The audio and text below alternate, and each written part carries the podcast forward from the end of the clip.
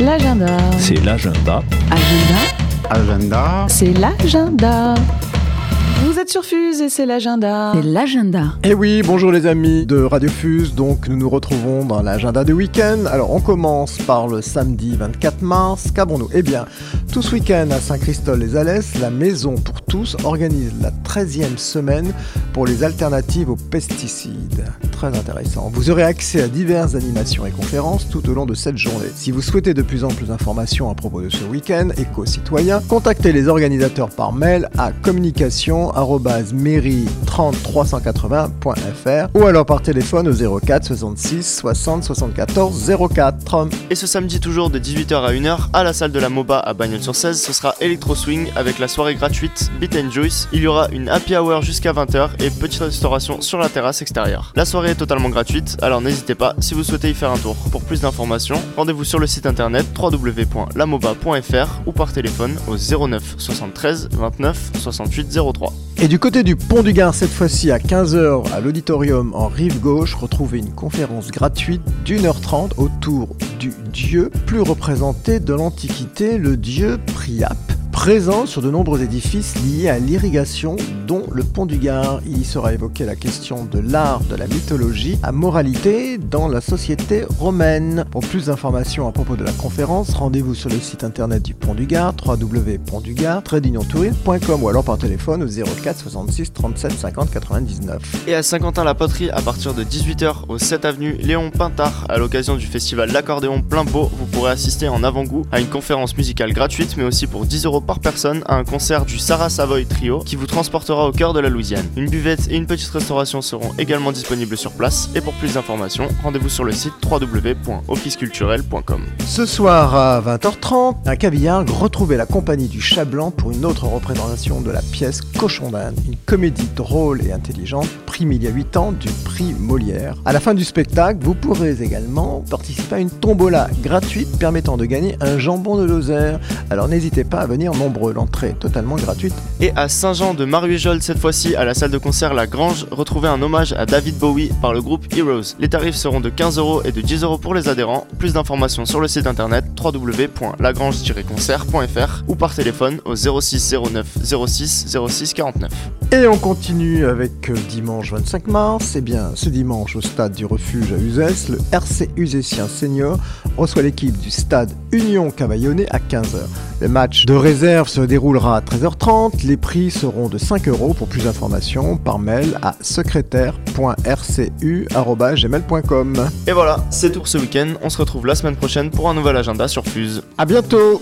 Hello, you're listening to Radio Fuse 107.5, and here's a summary of what's happening around Uzes and the Pont du Gard region this weekend. And this week is the week of French language, and to celebrate, the Uzes Mediatek has organised a public dictation with an original text. It's at 3 pm on Saturday, and there's a chance to win a return flight to Quebec. And Saturday also at 6 pm is the official opening of an exhibition at the Montaren Mediatek. It's contemporary calligraphy works by Morgan Fay, featuring abstract landscapes, forms and contraforms, and evocations of fleeting emotions. These works can be seen until the 14th of April. And if, like me, you're concerned about the level of pesticides in France and the associated risks of cancer, uh, there's an event organised by the Council of Saint Christophe les Alais and the Association AGIR this weekend to mark the week for alternatives to pesticides. Lots of debates, conferences, films, and of course, eco friendly food and wines available. The full program is available on the website www.agir30.com. And on Saturday at 4 pm, the Nature and Energies um, Association based at Serviers is holding a free debate on permaculture.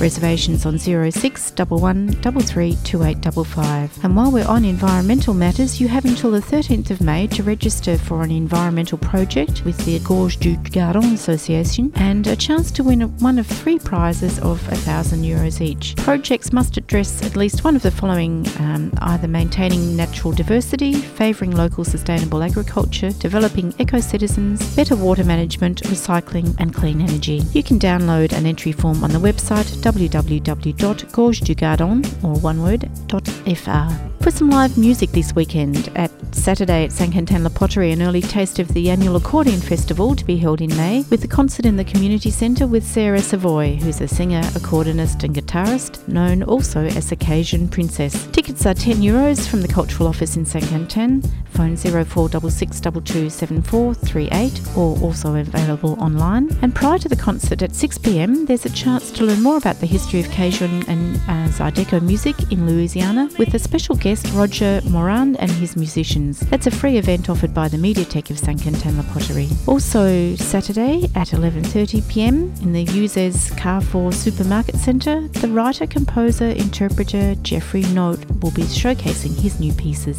And Saturday night at Vers Pont du Gard, the Grange Cafe and Bar at 8:30 pm, the flamenco band Dame La Mano Doors open at 7 with bar and food available. Saturday evening at Bagnols sur is a free electro swing concert, Beat and Juice at La Moba, open from 6 to 1am with a happy hour from 6 to 8. More information about this and uh, other concerts at that venue on www.lamoba.fr. And on Sunday the 25th at the Community Centre in Belvézet, the next concert organised by the association Les Agités du Local. It's featuring Ottilie B, a singer who draws on different musical traditions to offer a poetic and intimate journey with sounds and song. Entry is free, doors open at 6, and bar and vegan food available. Also, Sunday, a concert at La Grange at uh, Saint Jean du Marajol at 8 pm, paying tribute to David Bowie. Tickets online or phone